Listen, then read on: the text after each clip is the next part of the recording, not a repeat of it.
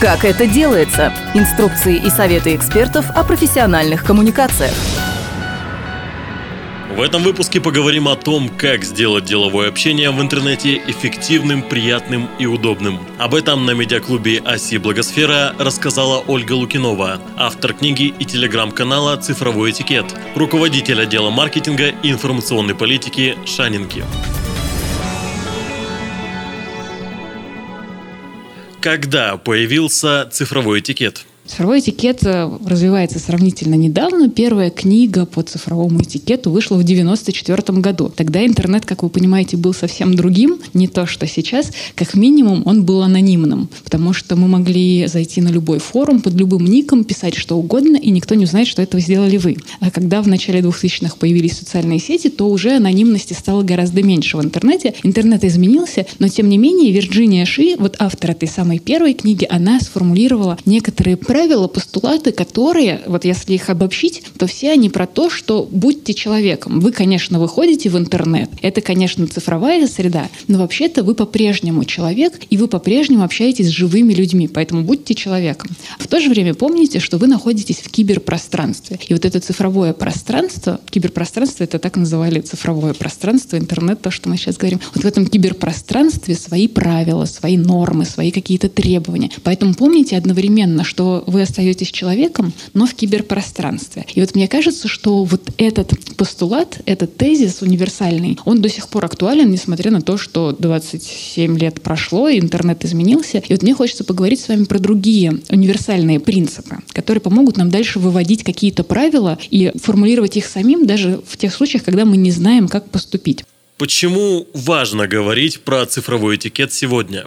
Потому что современные коммуникации, современный мир цифровой, в общем-то, усложняется и усложняется. Во-первых, гигантский поток информации. Он огромный. Нам как-то с ним нужно справляться. А бесконечный поток писем, мессенджеров и просто невероятно. То есть я думаю, что сейчас закончится лекция, вы выйдете, заглянете в телефон, там у вас будут десятки сообщений, десятки писем лежать, потому что поток информации огромный. Во-вторых, грань между реальным и виртуальным миром исчезает. То есть вот мы сейчас с вами сидим, а кто-то записывает видео, кто-то чатится в телефоне. Вы одновременно одновременно и в реальном мире, и в виртуальном, и границу провести очень сложно. В-третьих, мы общаемся через стекло. То есть вот когда я пишу кому-то сообщение в мессенджере, то кажется, что я могу дотянуться до любого человека в любой точке мира. Но на самом деле между нами вроде бы мы близко, но между нами как минимум два стекла от гаджетов, и эти стекла очень искажают то, что мы друг другу пишем. И в итоге возникают обиды, потому что кому-то показалось, что я грубо написала, кому-то показалось, что я не так высказалась. И вот это общение через стекло многое искажает. И четвертое, такой вызов, мне кажется важным, что мы не понимаем, как правильно. Вот нужно написать после «спасибо, пожалуйста» или «не за что». Вот непонятно. И вот только сейчас опрос я провела, и что-то более-менее какие-то контуры начали вырисовываться. А так ведь непонятно, как себя вести. И мне кажется, что в связи с этим нам очень помогает этикет, цифровой этикет. Тут я предвзята, это моя тема, поэтому я говорю, что он нам, конечно же, сейчас во всем поможет. Но, тем не менее, мне кажется, что это такой помощник хороший для а, наших коммуникаций, потому что этикет — это правила поведения, которые отражают представление общества о том, как должно, как нужно себя вести. Вот цифровой этикет — это все то же самое, но в интернете. Как стоило бы нам себя хорошо вести. Какие универсальные принципы стоит соблюдать? Первый принцип очень важный, как мне кажется, это принцип удобства и экономии ресурсов. То есть, когда мы общаемся в интернете, мы думаем, как бы сделать так, чтобы было удобно и мне, и собеседнику. Потому что вот, например, здесь, да, скриншот, когда нам счет, реквизиты нам надиктовывают голосом, и понятно, что вообще это адская практика, и всем будет неудобно. То же самое, если я вам поручение какое-то отправлю голосом, вам тоже будет неудобно. Нужно будет переписать, зафиксировать. Если я вам, например, отправляю фотографию, и ее заархивировала в архивом сжала, вам неудобно, потому что вы с телефона не посмотрите. Чтобы ее посмотреть на компьютере, нужно скачать, распаковать архив. Я понимаю, так, наверное, это будет неудобно, я так не буду делать. Или, например, я пишу вам письмо и обязательно укажу в нем тему, потому что я понимаю, что без темы ни вам, ни мне будет неудобно потом это письмо искать. И вот этот вот принцип удобства и экономии ресурсов, он дальше порождает много разных правил, которые нам в жизни очень помогают. Второй принцип Это принцип демонстрации позитивного отношения. То есть этикет, он создан для того, чтобы мы могли выстроить коммуникацию не агрессивно, позитивно. Мы здороваемся друг с другом, мы благодарим друг друга. То есть если вы в подъезде встретили человека, который с вами поздоровался, то, скорее всего, он не потребует у вас э, кошелек, да, не будет отнимать. То есть он как бы своим вот этим демонстрацией позитивного отношения показал, что у него нет агрессивных намерений. Вот то же самое есть и в цифровом этикете, когда мы демонстрируем вот эти свое позитивное отношение. Ставим лайки, например, да, пишем позитивные комментарии, здороваемся, в конце концов, благодарим. Вот это вот второй принцип цифрового этикета. Третий принцип – это соблюдение личных границ. Этот принцип очень важен и в обычном этикете, потому что, например, мы знаем, что там, нам говорят, не приходите в гости без предупреждения, потому что иначе вы нарушаете чужие границы. Не подходите к человеку слишком близко, когда вы общаетесь, потому что это тоже может нарушить границы человека. Вот то же самое есть в цифровом пространстве. Вот когда мы выкладываем фотографию человека и отмечаем его на фото, например, мы нарушаем чужие границы. Когда мы заходим к человеку на Facebook и пишем у него что-то на стене, ну что ты мне не отвечаешь на письмо 4 дня, да, мы тоже нарушаем его границы. Когда мы звоним человеку в 3 ночи, это тоже нарушение границ. И вот очень важно помнить про эти границы, когда мы в цифровом пространстве находимся. Четвертый принцип, принцип субординации, он про то, что если у нас есть какие-то иерархичные отношения с коллегой, с начальником, с кем угодно, с партнером в реальной жизни, то когда мы переносимся в виртуальный мир, эти же отношения иерархичные, субординационные, они сохраняются. То есть от того, что вы добавили в друзья вашего начальника, вы с ним не переходите на «ты». Вы не начинаете ему слать э, там смешные стикеры и наклеечки только лишь потому, что вы теперь дружите на Фейсбуке. Поэтому вот эта субординация, она сохраняется независимо и несмотря на то, что интернет-пространство кажется нам очень демократичным. Пятый принцип, мой любимый, пожалуй, это принцип симметрии. Симметрия в том, что мы стараемся отвечать симметрично тому, как общается с нами человек. Вот если он написал нам гигантское сообщение, да, то не очень вежливо будет ему ответить коротеньким смайликом. Если он все время нам, например, наоборот, пишет эмоциональные тексты, в которых много смайлов, много эмоджи, скобочек и так далее, и так далее, то э, если мы будем отвечать предельно сухо в мессенджере, ну, без смайлов, без эмоджи, то может показаться, что мы как-то обижены, агрессивно настроены. И здесь мы можем немножечко под него подстраиваться и таким образом как бы говорить с ним на одном языке.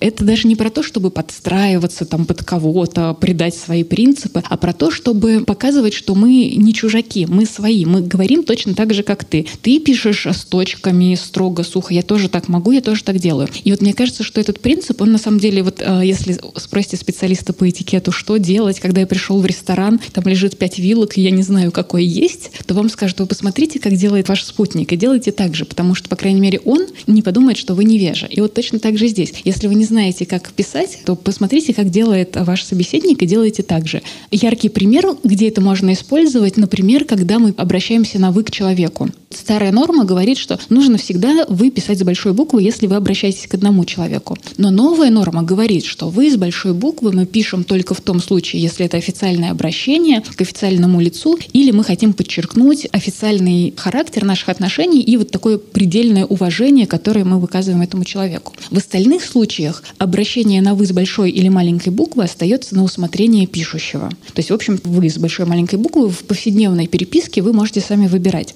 И дальше возникает вопрос, а как все-таки писать? И вот когда я проводила опрос в телеграм-канале, спрашивала, ну как все-таки вы нужно с большой или маленькой буквы писать? Половина говорит, если мне напишут вы с маленькой буквы, я посчитаю это неуважением, меня не уважают. Другая половина говорит, нет, а если мне напишут вы с большой буквы, то я увижу, что это как будто бы чрезмерное, намеренное какое-то подобострастие, вот это вот все, и мне от этого будет неприятно. И вот как поступать в такой ситуации, непонятно. И мне кажется, что вот этот принцип нас здесь выручает. То есть если мы видим, что человек пишет «вы» всегда с большой буквы, значит, скорее всего, для него это важно. И мы можем просто тоже писать «вы» с большой буквы, когда общаемся с ним. И наоборот. То есть вот так вот мы можем подстраиваться. И вот еще этот принцип, за что я его люблю, он потому что объясняет главную дилемму цифрового этикета про голосовые сообщения. Почему голосовые сообщения так остро воспринимаются?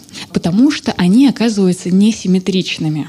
То есть я надиктовываю сообщение, мне удобно, я шла по улице, там как бы наслаждалась солнышком 20 минут, рассказывала вам, э, э, ну вот, короче, у меня тут случилось, а вам потом это все слушать. И вам в этот момент становится неудобно, а мне удобно. И вот эта вот асимметрия, она делает наше такое негативное, резкое формирует отношение к голосовым. Если мы знаем, что симметрия так, к такому приводит, то мы будем поосторожнее уже с этим принципом как-то взаимодействовать.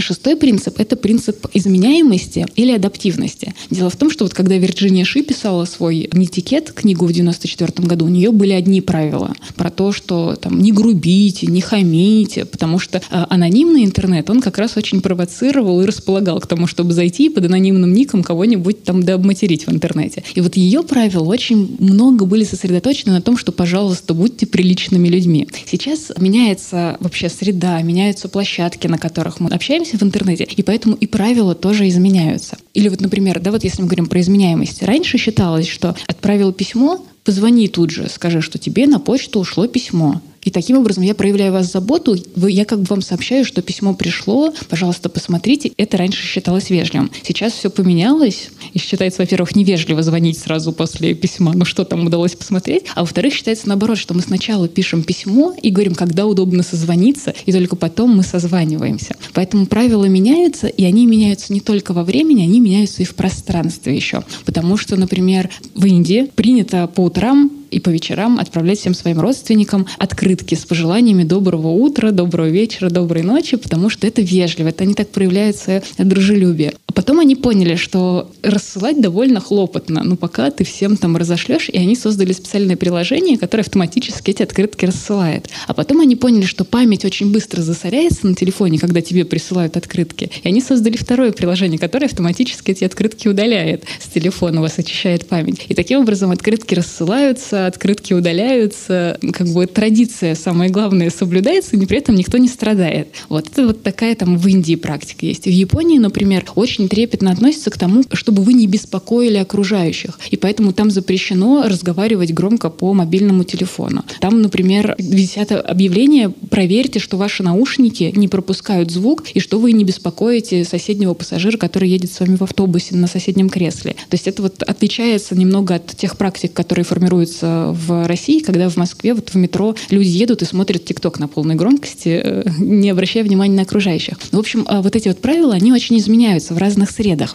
И мне кажется, очень важно, что, зная это, мы можем каждый раз передоговариваться о новых правилах. И здесь вот как раз седьмой принцип работает. Это принцип конвенциональности. То есть он состоит в том, что мы можем договариваться. Здесь, например, свод правил, который там опубликован на одном из там, старых форумов. И вот как раз это демонстрация того, что было важно проговорить э, в, во время анонимного интернета, когда мы все были на форумах, да, там, не материтесь, не оскорбляйте, не провоцируйте. И это как раз пример, как мы пытаемся договориться о правилах в конкретной локации. Вот конкретно на этом форуме будут вот такие правила. Но еще когда мы приходим, например, в новый коллектив работать или в новую команду, мы всегда можем договориться и спросить. Это очень хороший такой лайфхак, когда мы начинаем работать с новым коллективом, и мы прям спрашиваем, а как у вас принято? Вы друг другу в мессенджере пишете или на почте? Вам звонить можно? Там, до какого времени можно об этом спросить, когда мы обмениваемся с кем-то контактами? И вот если мы проговорили, если мы установили свои локальные нормы и правила, то дальше сразу все становится гораздо легче. И вот этот вот принцип конвенциональности, что мы можем договориться о своих локальных правилах, правилах, он очень помогает.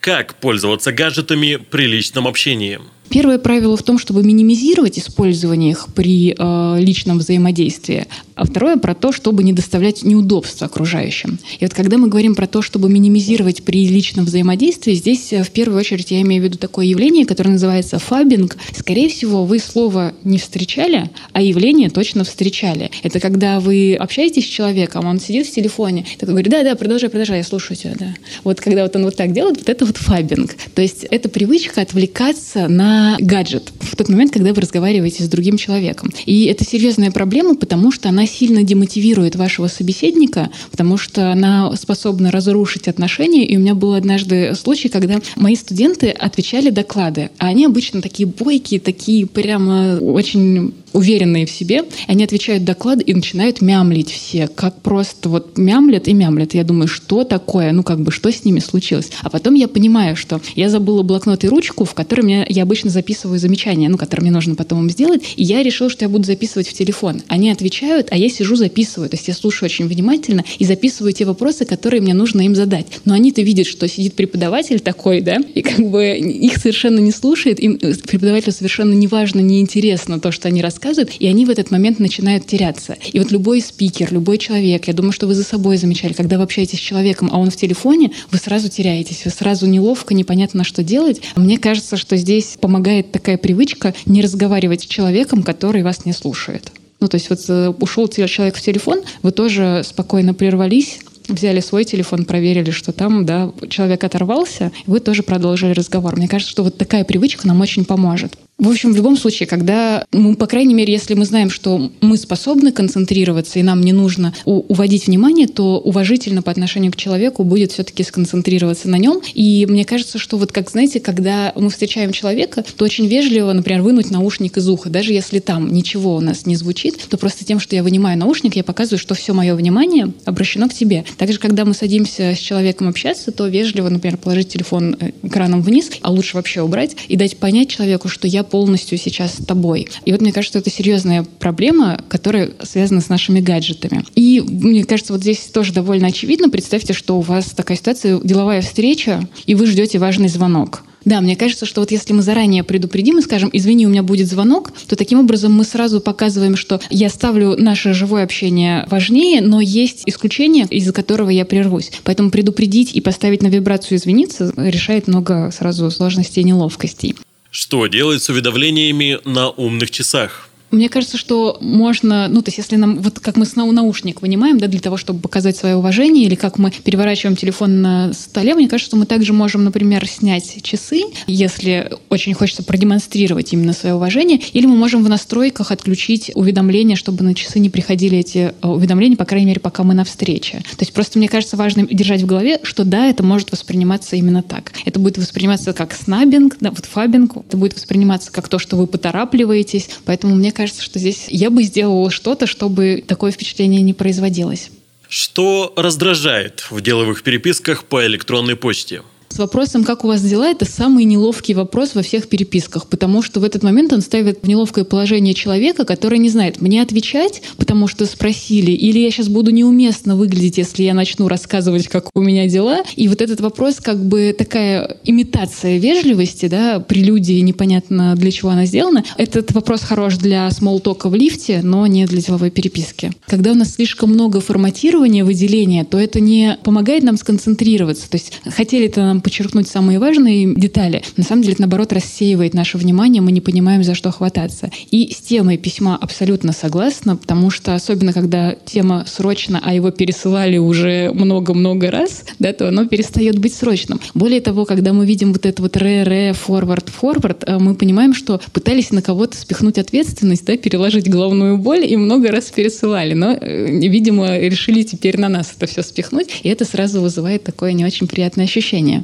Вот про скобочки и восклицательные знаки ощущение, что нам пишет очень неуравновешенный человек. То же самое с капслоком, потому что капслок кажется, что на нас кричат. Не случайно есть выражение «не капслочь на меня» и «не повышай на меня шрифт», да, как будто бы на нас кто-то голос повышает. Что касается доброго времени суток, абсолютно э, точно. Здесь есть грамматическая ошибка. Э, Максим Крангаус, известнейший лингвист, на нее указывает. Он говорит, что здесь э, грамматическая ошибка состоит в том, что когда мы здороваемся, мы используем именительный падеж. Мы говорим «доброе утро», добрый день, добрый вечер. Когда у нас родительный падеж, мы прощаемся. То есть мы как бы говорим «всего доброго», ну и прощаемся и уходим. Да? Всего хорошего, прощаемся и уходим. Поэтому здесь, по идее, мы как бы попрощались, если вот следовать той логике языка, которая есть. Кроме того, это сленговый оборот из начала 2000-х годов, когда он казался оригинальным, не шаблонным, таким очень необычным, но постепенно он затерся, и он уже считается таким офисным сленгом, который не рекомендуется использовать. Более того, обратите внимание, это постскриптум, постпостскриптум. То есть как будто бы это что-то неважное, да, а как будто бы это что-то в конце. Более того, постскриптум считаются все-таки атрибутом письменной речи. Когда мы писали письмо, написали огромное полотно текстов, вспомнили, что что-то важное забыли, и чтобы не переписывать, в конце написали постскриптум. В тексте печатном мы можем поставить курсор в любое место, и это означает, что когда у нас появляется постскриптум, это значит, что мы не подумали заранее, как структурировать письмо,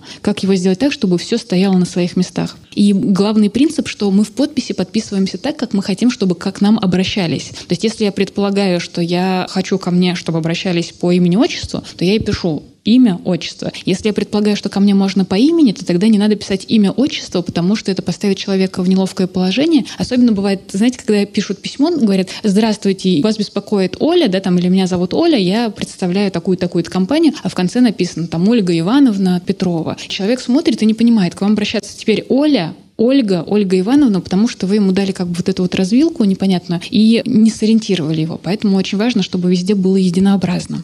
Как правильно писать такие письма? Во-первых, позаботиться о себе. Правильное название почты не Hello Kitty 777. Актуальная фотография, и это особенно важно, когда мы начали сейчас общаться и работать очень многие удаленно. Я думаю, что у вас за этот год появились люди, с которыми вы уже сделали не один проект, а вы до сих пор их не видели вживую. Не знаю, есть у меня вот таких много. И поэтому актуальная фотография, которая стоит на аватаре, она помогает хоть как-то вот этот вот контакт установить и понять, с кем вы имеете дело. И информативная подпись, все это формирует ваш такой внешний образ. Дальше важное правило, которое очень часто нарушается, очень многие про него даже не задумываются. Про то, как мы указываем адресата, кому мы отправляем письмо.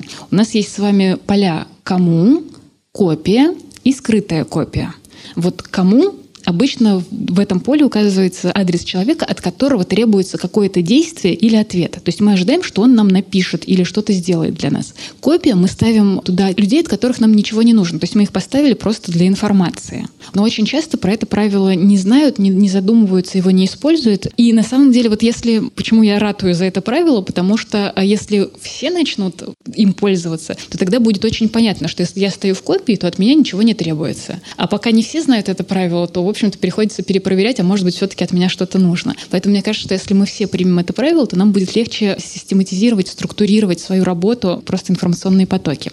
И скрытая копия, вот то, что blind carbon копия, слепая копия, да, считается не очень вежливой, потому что я как бы пишу вам и параллельно еще ставлю кого-то в скрытую копию, то есть я от вас скрываю, что еще кто-то узнает про нашу переписку. Поэтому считается не очень вежливым ее использовать, но ее можно использовать в нескольких случаях. Например, когда я пишу вам всем, а вы друг друга не знаете, я предполагаю, что вам и не нужно знать друг друга адреса. То есть я для того, чтобы сберечь конфиденциальность ваших адресов, вашей информации, я просто вас всех поставлю в скрытую копию, чтобы вы потом там не попали в какие-то спамовые базы. Это вот первый такой э, момент. И второй момент, когда, например, я завожу переписку на пятерых человек и понимаю, что моя пятая коллега в этой переписке уже не нужна. И чтобы дальше ее не спамить этим бесконечным потоком, я пишу, э, моя коллега Наташа больше в переписке не участвует, участвует, она не задействована в проекте, поэтому я ее сейчас переношу в скрытую копию, чтобы больше она писем не получала. И мы таким образом как бы с нашей коллегой попрощались в этой э, переписке. У нее в голове отложилось, что все нормально, я вышла из этого обсуждения, и в то же время она дальше не будет получать следующие письма. Вот в таком случае можно использовать. В остальных случаях считается как бы не очень корректно его использовать. Про вежливость мы с вами поговорили, да, здороваться доброго времени суток мы не используем, так же, как мы не используем ДД, ДВ, ДУ вместо добрый день, добрый вечер и так далее. Есть еще другие сокращения типа СПС, ПЖЛ, и вот для СПС у меня есть э, такая картинка из интернета про то, что, казалось бы, мы немножко времени сэкономили, а на что? На что мы потратим эти две секунды? Непонятно. Поэтому мне кажется, что спасибо, пожалуйста, или с ДР, да, еще когда нас поздравляют, очень приятное поздравление с ДР. Вот мы сэкономили там несколько секунд, но вообще вот эти вот слова вежливости — это наши инвестиции в хорошие отношения с человеком. И мне кажется, что глупо экономить вот на этих как раз инвестициях. А еще есть такой дискуссионный вопрос. Представьте, вы попросили человека выполнить какую-то просьбу, ну, вы запросили информацию, человек присылает вам информацию. Нужно ли ему ответить «спасибо»? Или это спам, лишний спам, который будет захламлять его почту? Мне кажется, что с одной стороны есть эмоциональный вот этот компонент вежливости, поблагодарить человека, а с другой стороны это вот как в менеджменте, да, задача выдана, задача выполнена, задача принята. Когда я пишу «спасибо», я говорю «задача принята», я письмо получил, ты сделал именно то, что я просила, других дополнительных правок, вопросов, а, уточнений не будет. Поэтому мне кажется, что важно а, отправлять это письмо, пусть оно не информативное. Кажется, что не информативное, а на самом деле оказывается информативным, потому что там а, вот как раз эта информация, что все получено, все корректно, других вопросов нет. Поэтому мне кажется, что здесь можно как раз не переживать за вот это спам. Ну, плюс спасибо. То есть иногда я даже радуюсь, когда ты думаешь, такой, о, пять непрочитанных писем, наверное, там пять задач. Открываешь, а там все пять писем — это спасибо. И ты думаешь, вот хорошо, нет задач никаких. Поэтому мне кажется, что можно писать спасибо.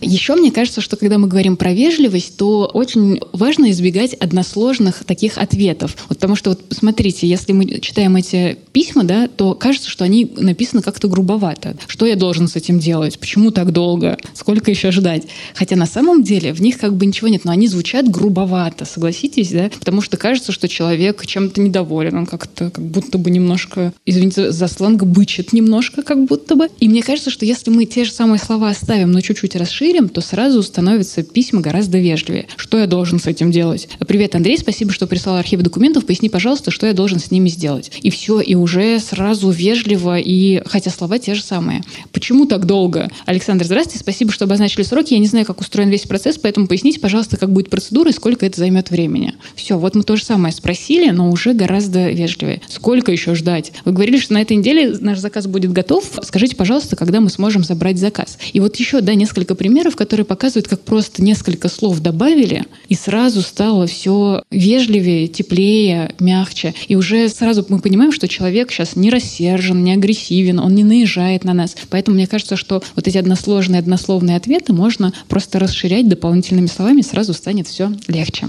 Другой важный тезис — это про персонализацию коммуникации. Когда мы обращаемся к человеку, то очень круто, если мы обращаемся к нему по имени. И еще очень важно, вот этот вот высший пилотаж, когда мы обращаемся к нему именно так, как он представился. Вот если он представился «я Дима», то мы к нему и обращаемся Дима. Мы не пытаемся восстановить Дмитрий, еще как-то. Потому что, во-первых, может, он не Дмитрий, там, не знаю, Диметр, может, он у него в паспорте, может, написано Дима. Разные есть имена. Во-вторых, некоторые люди просто терпеть не могут какую-то форму своего имени. И они всю жизнь пытаются избавиться от формы определенной и просят, чтобы их называли именно так. В-третьих, когда человек сказал «я Дима», а не Дмитрий Иванович. Он таким образом обозначил дистанцию, на которой он планирует с нами общаться. И вот если мы начинаем нарушать эту дистанцию, пытаемся восстановить форму имени, или наоборот, когда он говорит «я Дмитрий», мы говорим «Дим», сразу возникает ощущение, что нарушается субординация, нарушается дистанция, и это потом негативно сказывается на общении, на отношении. Поэтому крайне важно прям настроить, натренировать свое ухо, слушать, как человек представляется, как он подписывается, и обращаться к нему именно так. И еще обратите внимание, что некоторые имена являются разными. Например, Наталья и Наталья — это разные имена, и для всех Наталий и Натальй — это важное различие. У Екатерин то же самое, там, Мария, Мария. То есть поэтому очень важно обращать внимание именно на форму имени, как человек представился.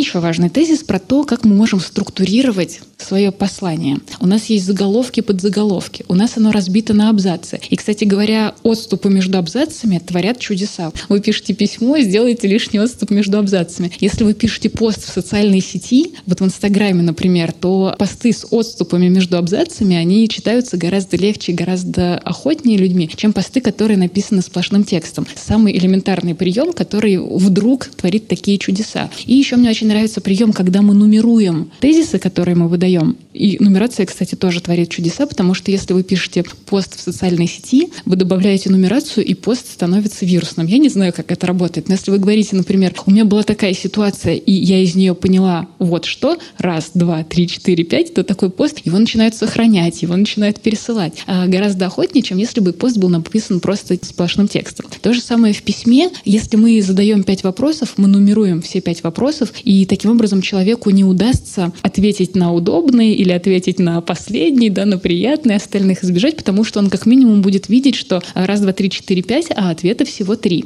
Поэтому такие простые, очень элементарные способы, которые даже не требуют работы с содержанием, а только на уровне форматирования помогают сделать текст более понятным и э, приятным для коммуникации. Про подпись мы с вами поговорили, и важно не только там имя, должность, организации, но еще важен четвертый пункт — это альтернативный способ связи. Как с вами связаться, если вы не ответили на письмо? Вот считается, что если нет этого альтернативного способа связи, то вы как будто бы не очень готовы к общению, не до конца открыты. Поэтому очень важно вот этот вот способ связи. Может быть, это мессенджер дополнительный, может быть, это э, ваш номер телефона, рабочий или там мобильный, может быть, это страница на Фейсбуке, на которую вы сошлетесь, но вот что что-то считается, что должен быть какой-то дополнительный способ связи с вами. Еще очень важно перечитывать письма перед отправкой. Мы с вами знаем все про Т9, да, про то, что Т9 ведет себя как захочет. Вот если мне хотят написать кто-нибудь, обратиться ко мне вежливо и написать «Олечка», то я, скорее всего, получу письмо, в котором будет написано «Овечка». И это тоже не очень приятно. Мы знаем, что на клавиатуре буквы разные рядом находятся, некоторым именам женским не везет. Поэтому очень важно перечитывать то, что мы пишем. И когда мы проводили опрос в телеграм-канале, я спрашивала, что вас больше всего раздражает в цифровой коммуникации? Я думала, ну вот что угодно, там голосовые сообщения,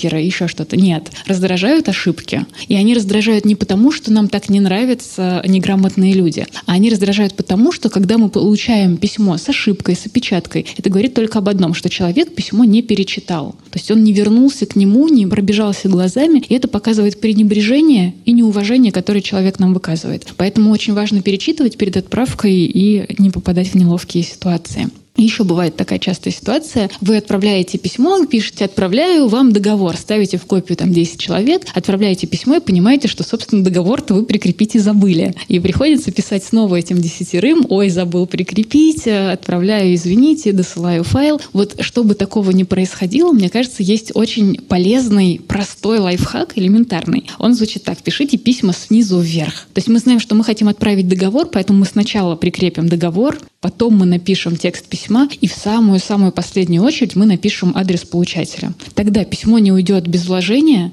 письмо не уйдет недописанным, потому что иногда что-то там нажимал, нажимал, письмо раз и улетело недописанным. Тогда этого не случится. И привычка простая, она не требует от нас никакого дополнительного усилия, времени и так далее, но мы точно знаем, что мы успеем перечитать письмо перед тем, как оно само от нас улетит. Дальше важно поговорить про скорость ответа на письма, на сообщения. Если честно, если вы будете смотреть разные справочники по деловым коммуникациям, по деловому этикету, то там очень разный разброс. Как срочно, как быстро нужно отвечать на письма и на сообщения в мессенджерах. Но вот если все суммировать, и если суммировать корпоративные э, регламенты деловой переписки, я их коллекционирую, собираю и анализирую обычно, то выходит примерно вот такая средняя температура по больнице, но может сильно отличаться. На почту отвечать в течение течение суток, в течение рабочих суток. То есть если там сегодня пришло утром письмо, то до завтрашнего утра желательно на него ответить. У нас есть сутки. А если говорить про мессенджер, то несколько часов. Точнее не скажу, потому что встречала и час, встречала и 24 часа, но чаще все-таки это про несколько часов речь, про 2-3 часа.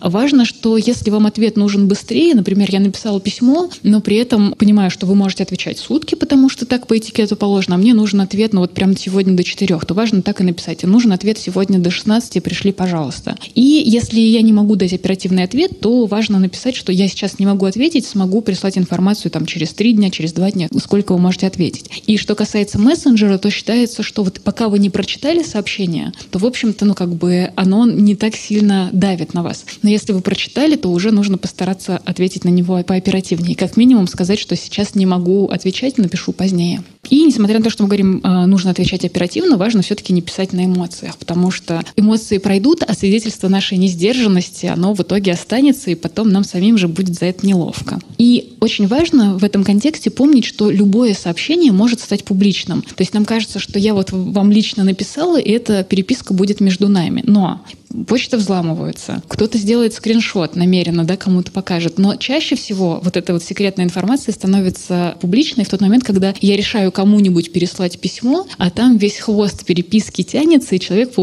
письмо, в котором ему кости и перемывают. И вот это вот крайне нелепая, неловкая ситуация. Поэтому мне кажется, что сплетни, негативные оценки, секретная информация, все это не должно быть в переписке. А вот если проще, то если есть хотя бы один человек, который не должен увидеть этот текст, то лучше его даже не начинать набирать, потому что он его обязательно увидит. Так вот закон подлости работает. Поэтому помним, что в любой момент наша переписка может стать публичной. И мы уже частично про это с вами поговорили, но есть формулировки с плохой репутацией.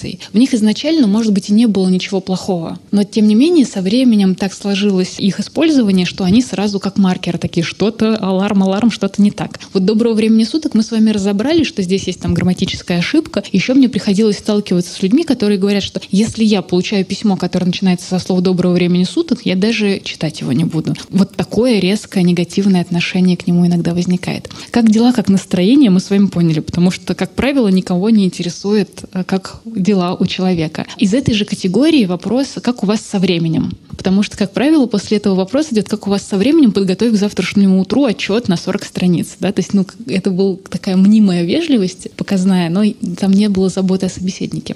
Заранее спасибо. Почему заранее спасибо, как вы думаете, не очень корректный оборот? Здесь как будто бы я не предполагаю, что вы можете отказаться как будто бы я говорю, что у вас нет даже шанса сказать, что вы это не сделаете. Поэтому, может быть, когда я пишу заранее спасибо, я и не имею в виду какой-то манипуляции, я не пытаюсь кому-то что-то навязать, но вот опрос очередной, который я проводила в э, телеграм-канале, он показал, что почти треть считает, что здесь есть манипуляция, и им такой оборот неприятно получать. И вот если мы знаем, что этот оборот может вызывать какие-то неприятные ассоциации, то лучше его уж и не использовать. Я вас услышал, да, понятно. Здесь картинка идеально иллюстрирует. Приносим приносим извинения за доставленные неудобства, это фраза, которая вроде бы ею извиняются, но поскольку обычно именно такой фразой и извиняются, независимо от того, что произошло, то это становится таким шаблоном, который показывает, мне плевать на то, что у вас произошло, пожалуйста, отойдите, да, приношу извинения. Поэтому любое извинение, сказанное живым языком, будет гораздо лучше, чем приносим извинения за доставленные неудобства. Нам жаль, что так случилось, извините, что так произошло, простите, что вам пришлось с этим столкнуться, что угодно, но кроме вот шаблонных фраз, которые выдают, что с нами общается какой-то робот. Сокращения и орфографические пунктуационные ошибки, про которые мы с вами уже поговорили. Таким образом, если подводить итог а, разговора про почту, то здесь, мне кажется, важно несколько моментов. Во-первых, такой конструктивный, очень логический, рациональный — это про конструктивность и удобство коммуникации. Сделать так, чтобы нам было удобно, чтобы переписка была эффективной, чтобы все работало и задачи решались. С другой стороны, мне кажется, очень важный второй фактор, связанный с отношениями. Потому что мы с вами видели, как грубое письмо сразу вызывает отторжение, нежелание сотрудничать, желание поскорее избавиться от этого человека. Когда мы получаем письмо с уважением и заботой, то это а, такая хорошая база для построения отношений. Поэтому а, мне кажется, что вот второй момент ключевой в переписке — это отношения. И третье — помнить, что когда мы переписываемся, наши переписки становятся частью имиджа нашей организации, потому что мы пишем от лица какой-то компании.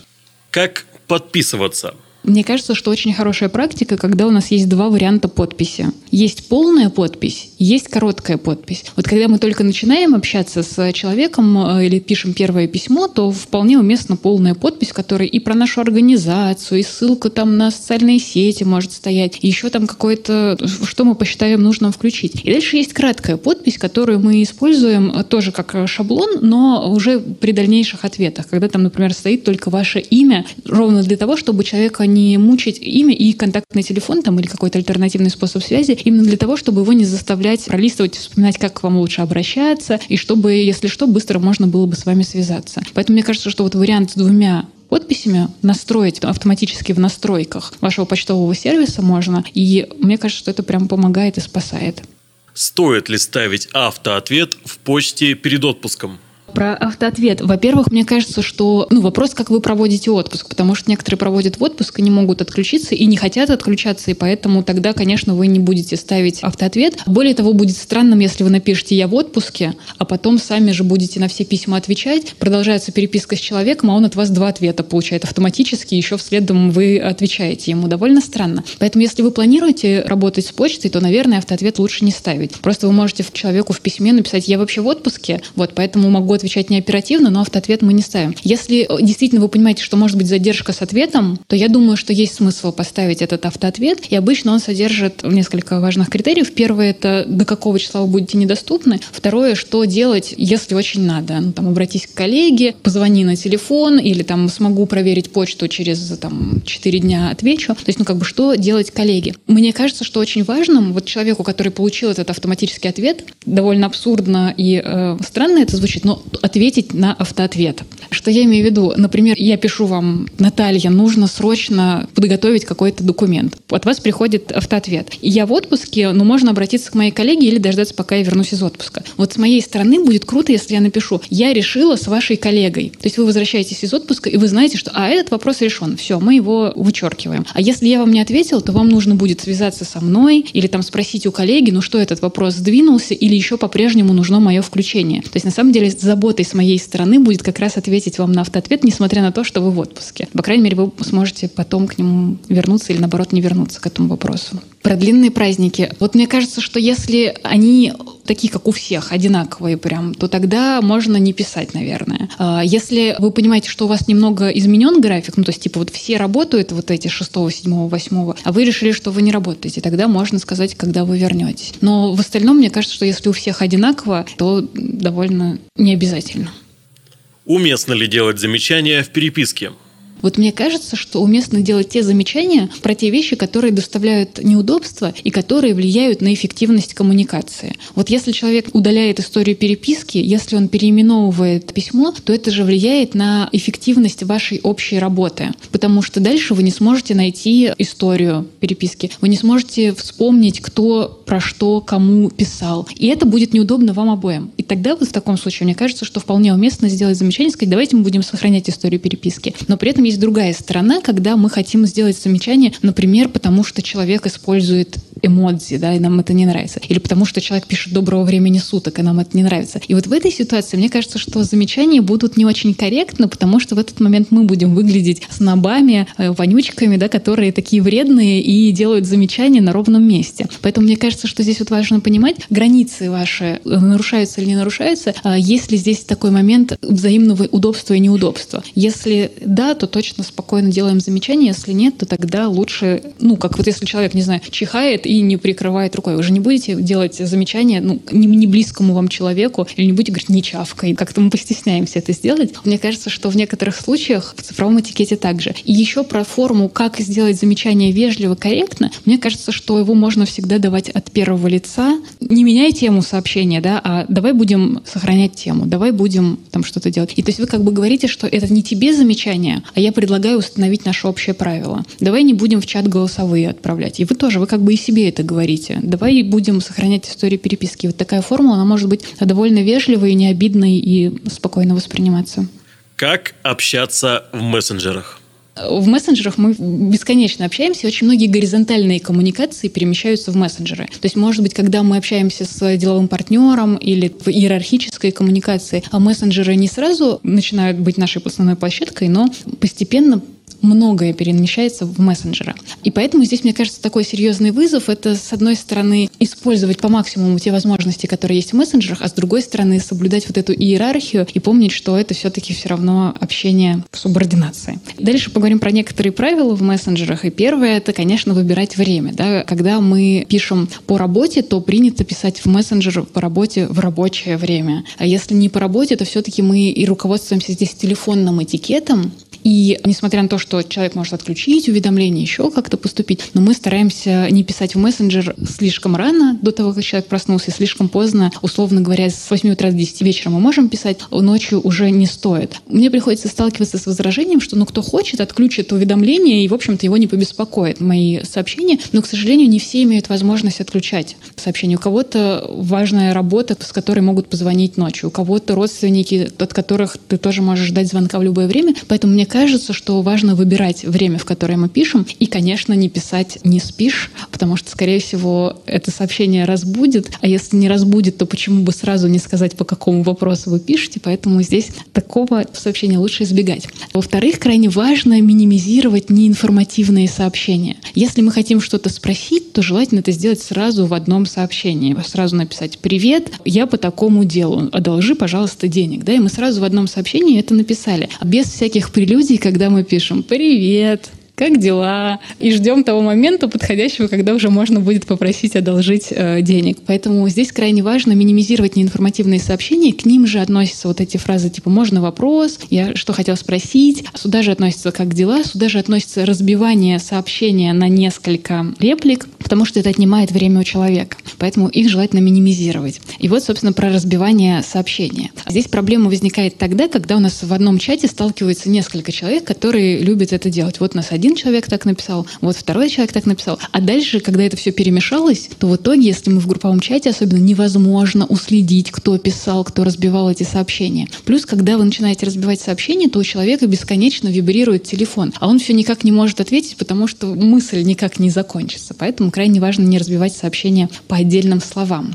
Дальше важный вопрос — это гифки, стикеры, смайлы и все такие графические элементы. Здесь важно понимать, что мы их используем только в том случае, если мы уверены, что все их понимают одинаково. И с точки зрения содержания, и с точки зрения дистанции. И здесь важно понимать, что, конечно, мы уже постепенно понимаем, что, возможно, он не то имел в виду, что я сейчас вычитал из этого смайла, но тем не менее важно понимать, что мы одинаково считываем значение содержательно и еще с точки зрения дистанции дистанции, потому что если я общаюсь, например, с деловым партнером, и у нас были отношения деловые, мы не общались с майликом, и вдруг я начинаю писать смайлы, это означает, что я готова сократить дистанцию, что я как бы уже э, готова общаться неформально. И здесь нужно понимать, а готов ли человек, с которым я общаюсь, к такому же неформальному общению. Поэтому мы понимаем, что это тоже сигнал про дистанцию и про формальность, неформальность нашего общения. Да еще были неловкие ситуации, когда МЧС России по Свердловской области писала пост в социальных сетях и использовала там эмоджи. А они писали про то, что 8 человек э, погибло на пожаре с огонечками, со смайликами и прочими штуками. И в итоге их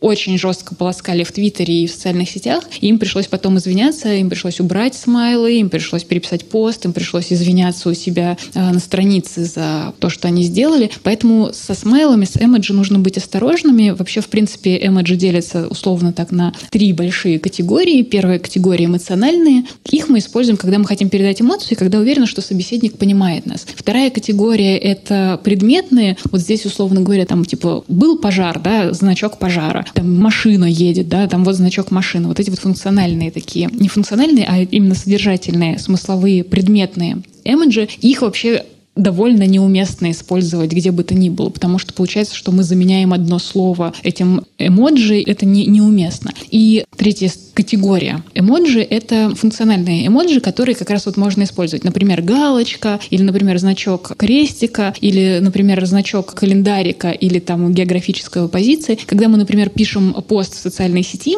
и в конце мы хотим пронумеровать пункты, или мы хотим показать там стрелочка, что откуда вытекает. Вот такие функциональные эмоджи мы можем спокойно использовать в социальных сетях. Главное, вторую категорию использовать минимально. Голосовые сообщения, наконец мы до них добрались. Голосовые сообщения, как мы с вами уже говорили, это прям такое радикальное зло, да, или точнее не зло, а самое противоречивое тема, которая вызывает наибольшее количество дискуссий. Вот если мы с вами начнем сейчас обсуждать, то мы на час точно зависнем. Был такой опыт про голосовые сообщения, обсуждения, потому что договориться очень сложно. Кто-то их очень любит, кто-то их крайне не любит, но мне кажется, что здесь важно принять главное правило, что мы отправляем голосовые только если есть такая договоренность с нашим собеседником. Возможно, мы сразу при начале общения обсудили, ты слушаешь голосовые, можно отправлять голосовые, все, мы договорились. Или я хочу отправить голосовое, я спрашиваю, слушай, сейчас я тебе расскажу, как вчера мы, значит, там э, классно провели время на вечеринке. Вы говорите, окей, я отправляю голосовое, мы договорились, это не вызывает никаких вопросов. В остальных случаях э, нужно с голосовыми быть крайне осторожным и внимательным. Но при этом хочу э, сразу сказать, что как бороться с голосовыми.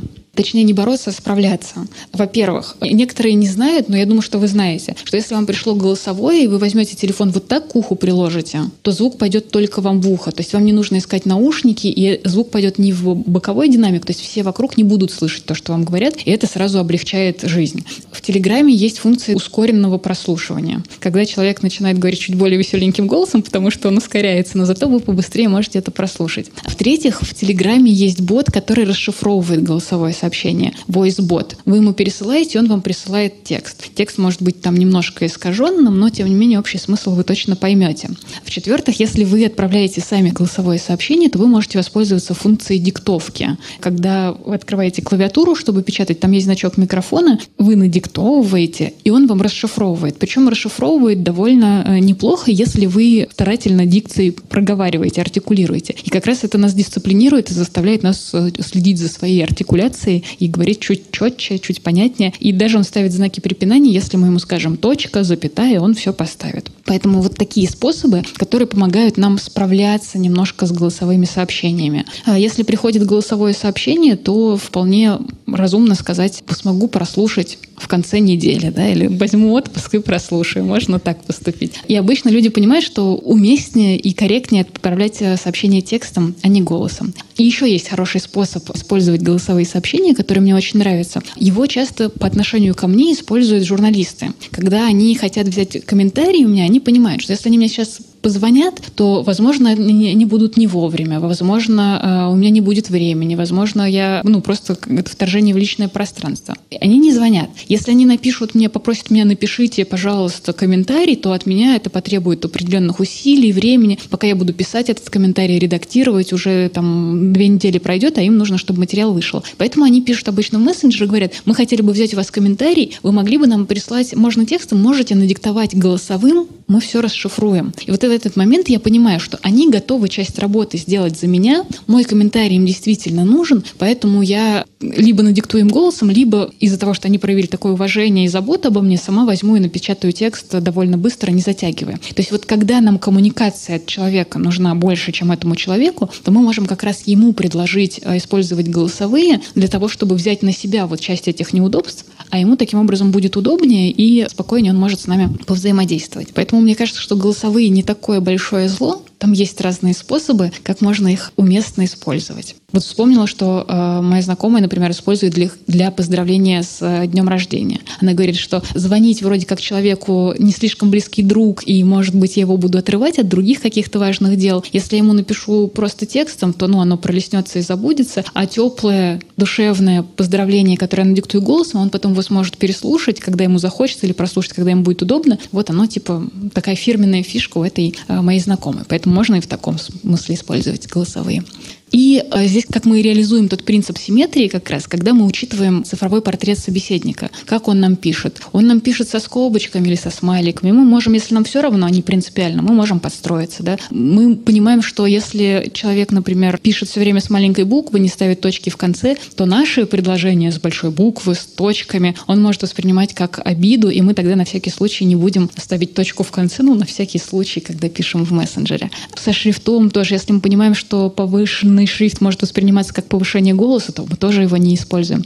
Про грамотное написание мы уже с вами говорили, да? Вот 61% опрошенных сказали, что их очень раздражает орфографические ошибки. Мы стараемся их не совершать. Еще очень важный момент в мессенджерах про поздравления, потому что очень часто нам приходится получать открытки от кого-то, кому-то пересылались, и даже там остается вот этот значок, что переслано от кого-то. И это, конечно, ужасно раздражает. Поэтому в нашу сторону правило, что если мы кого-то поздравляем, то лучше поздравлять только тех людей, на которых нам не жалко потратить одну-две минуты, чтобы написать индивидуальное поздравление, а не просто скопировать какую-то открытку. В обратную сторону, вот когда мы получаем эти открытки, если честно, я стала к ним чуть терпимее относиться.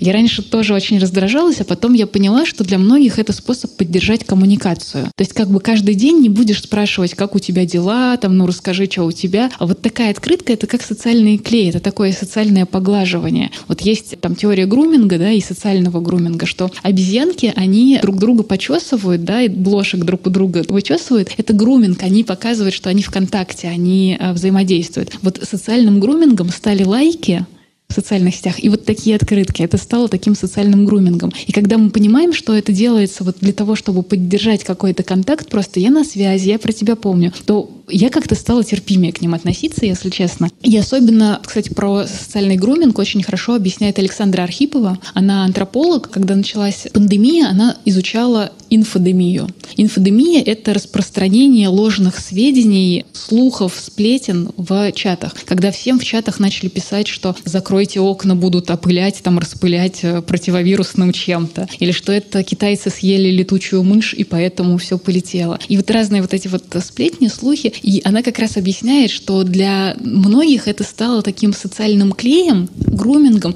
и способом восстановить спокойствие. Потому что когда ты можешь объяснить мир, что это не необъяснимый какой-то вирус, а просто китаец съел летучую мышь. Ну, все понятно. И сразу становится спокойнее на душе. И вот как раз она объясняет и про вот этот социальный груминг, и про эти социальные связи. И мне кажется, что вот можно к этим открыткам быть терпимее, что ли, не знаю, но при этом самим не отправлять их никому на всякий случай.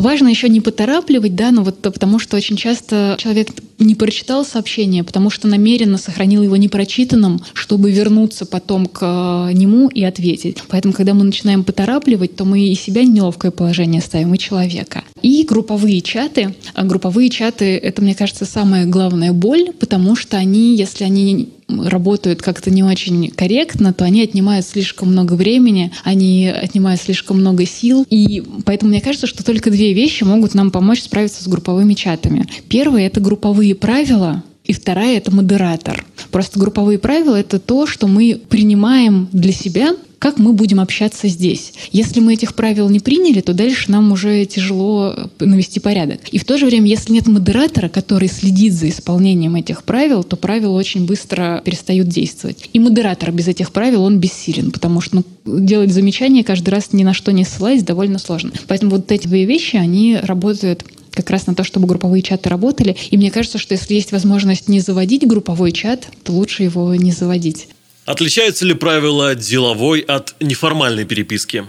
Вот мне кажется, что принципы, про которые мы говорили, они универсальны и для того, и для другого. Но, условно говоря, принцип соблюдения личных границ, например, выкладывать фотографию в интернет человека, да, неважно, это мой коллега или это мой близкий родственник, я спрошу, можно я выложу твою фотографию или нет. Поэтому неважно, субординация, про которую мы говорили, то есть переносится та субординация из реального мира в виртуальный, которая у нас уже сформировалась. Поэтому если у нас сформировалась такая субординация, точнее отсутствие ее, что мы близкие близкие друзья и можем друг к другу очень по-небратски обращаться. Но то же самое переходит и в интернет-пространство. Если у нас деловые отношения, у нас субординация, у нас иерархия, ровно эти же отношения переносятся в виртуальный мир. Поэтому мне кажется, что здесь каких-то ключевых радикальных отличий нет. Другое дело, что мы помним, что деловое общение, оно всегда начинается с более высокой степени формальности. И дальше уже как отношения развиваются. Потому что если мы с коллегой начали общаться на формальном уровне, потом мы уже 8 лет проработали, мы уже ну, как родственники друг другу стали, и уже понятно, что становится коммуникация менее формальной. То есть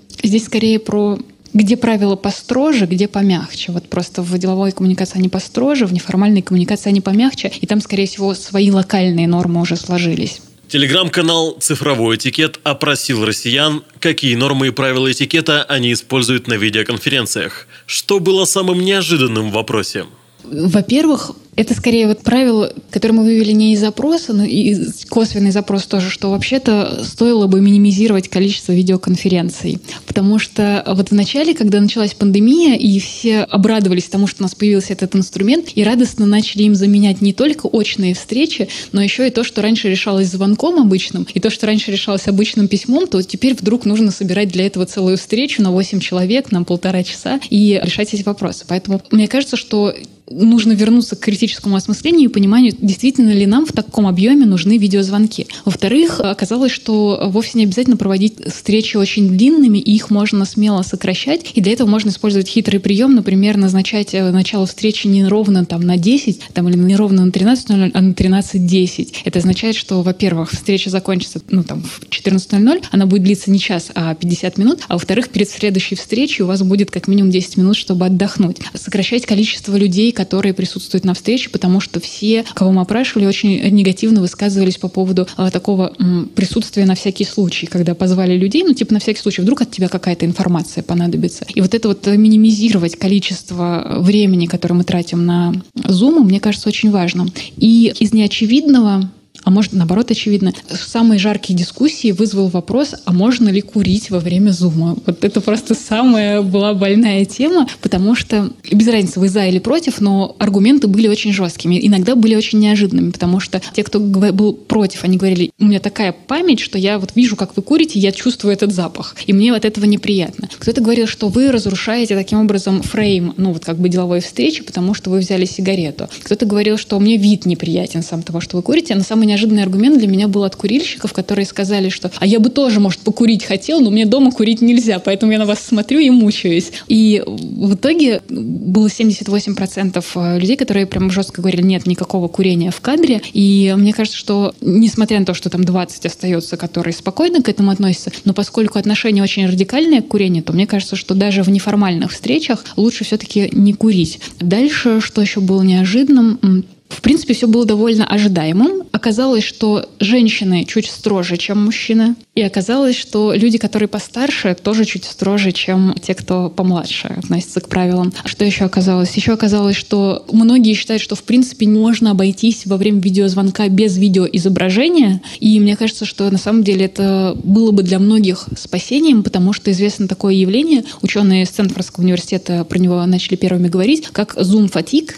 усталость от зума, потому что зумы очень-очень изматывают по нескольким причинам. Во-первых, вот я сейчас сижу, да, смотрю себя, и мне сразу очень становится неловко, потому что единственный человек, которого вы в жизни, ну, как бы природой так устроено, не должны были бы себя увидеть никогда, это вы. И поэтому, когда вы видите себя в зеркале или на видеозаписи, то сразу у нас такое чувство неловкости. Это раз. Во-вторых, когда даже если вот у нас там 20 окошечек, 20 людей, которые сидят, смотрят, то, что я на экране, делает автоматически меня как будто бы я на сцене сцене нахожусь, потому что мне кажется, что на меня смотрит 20 человек. А ситуация публичного выступления, ситуация сцены для человека является одной из самых стрессовых. И поэтому даже когда человек сидит и просто слушает, он на экране, он оказывается в ситуации публичного выступления, это для него стресс. Плюс Например, почему никогда у студентов не требую, чтобы они включали камеру? Потому что э, так у них внимание сосредоточено на мне, а так они будут видеть еще 20 окошечек и будут каждый отвлекаться, у кого какие обои, у кого там кошка пришла. Я понимаю, что и так внимание тяжело сконцентрировать на одном объекте, а когда их 20 объектов, то еще сложнее. И действительно, опрос показал, что, в общем-то, не так уж важно, не так уж нужно на всех совещаниях присутствовать с камерами, но при этом, если вы все-таки хотите без камеры, это важно обговорить заранее. Например, когда вы договариваетесь о созвоне, можно договориться, давай без камер. Или если вы не включаете камеру,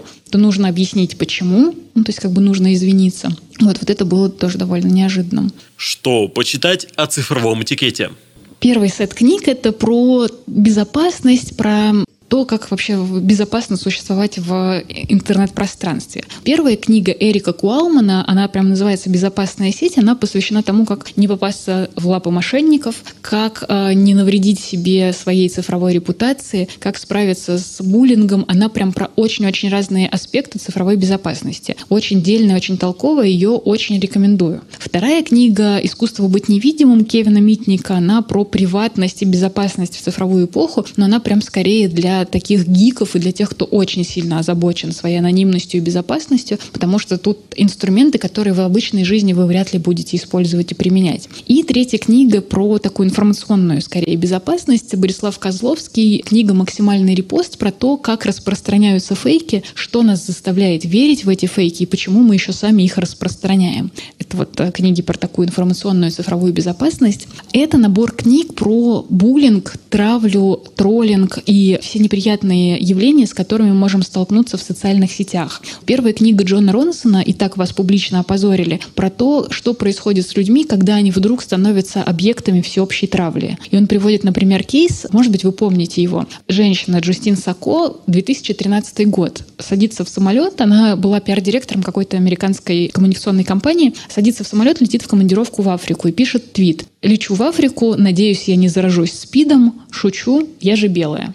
Она садится в самолет, 10 часов летит, прилетает, включает телефон и узнает, во-первых, она уволена, во-вторых, ее родственники сказали, мы тебя больше знать не хотим, в-третьих, она становится объектом всеобщей ненависти, потому что ее обвиняют в расизме, нетолерантности, дискриминации и всех других смертных грехах. В-четвертых, она не может заселиться ни в одну гостиницу, потому что сотрудники всех африканских гостиниц сказали, если вы сюда заселитесь, мы устроим забастовку. И, в общем, просто она вот оказывается в такой ситуации. И дальше в течение долгого-долгого времени ее постоянно-постоянно поливают, троллят, хейтят в интернете, и она несколько лет просто не могла найти себе работу, потому что, во-первых, ее имя было у всех на слуху, а во-вторых, потому что, как известно, ну вот в России, по крайней мере, 73% работодателей гуглят человека прежде чем взять его на работу, пробивает вас социальные сети. Ну, то есть, если работодатель даже не знал про эту Джустину Сакоту, он начинает гуглить, и первое, что он находит, это вот это огромный шквал хейта. И Джон Ронсон как раз исследует эти истории, что происходит с человеком, когда на него обрушивается эта травля, и почему эта травля происходит, как люди из лучших побуждений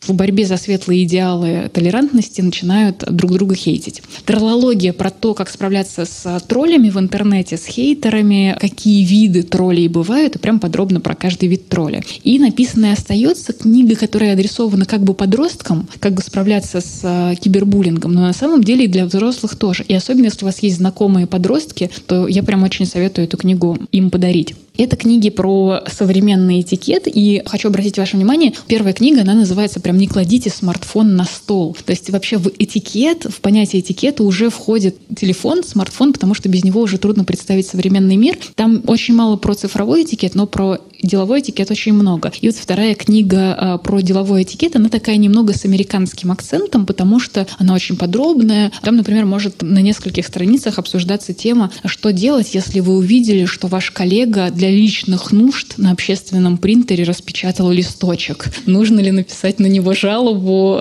сообщить об этом руководству или нет. Но в целом там довольно много отдельных рекомендаций. Это книги по коммуникациям, а, проще говоря, Джея Салливана. Причем это про коммуникации не только письменные, но и устные, в том числе, как делать презентации и так далее. Эффективная бизнес-коммуникация, в том числе про телефонные разговоры, про общение там, служб поддержки и продаж. И две книги, которые я особенно рекомендую, это «Новые правила деловой переписки» Максима Ильяхова и Людмилы Сарычевой про то, как писать письма с уважением и заботой. Это их такой главный месседж, что нужно писать с уважением и заботой. И вторая книга а, Саши Карепиной «Переписка 2.0». Ее чуть сложнее найти в магазинах, у нее поменьше тираж, и она не так распространена, но она ничуть не уступает новым правилам, и она прекрасная, очень ее тоже рекомендую. Там много про то, как общаться в мессенджерах, если вы общаетесь в мессенджерах по работе. Это книги про digital минимализм. Это вот если вот после всего, что мы проговорили, вы поняли, что вам нужно срочно э, детокс и избавиться от всех этих гаджетов. Digital минимализм, цифровой минимализм — это такой новый тренд, про который много сегодня говорят. Из этих пяти больше всего рекомендую нижнюю книгу Кэтрин Прайс «Оторвись от телефона. Как построить здоровые отношения со своим смартфоном». Она первую половину книги вас запугивает, и всерьез хочется уже отказаться от гаджета, а потом рассказывает, как, собственно, построить свое использование гаджетов, чтобы это шло вам на пользу. А, и это книги про то, как структурировать информационный поток, про то, как выполнять задачи, про то, как быть чуть более эффективным, джедайские техники Максима Дорофеева и горшочек не вари Марка Херста «Как обуздать бесконечный поток писем и задач». Как это делается? Инструкции и советы экспертов о профессиональных коммуникациях.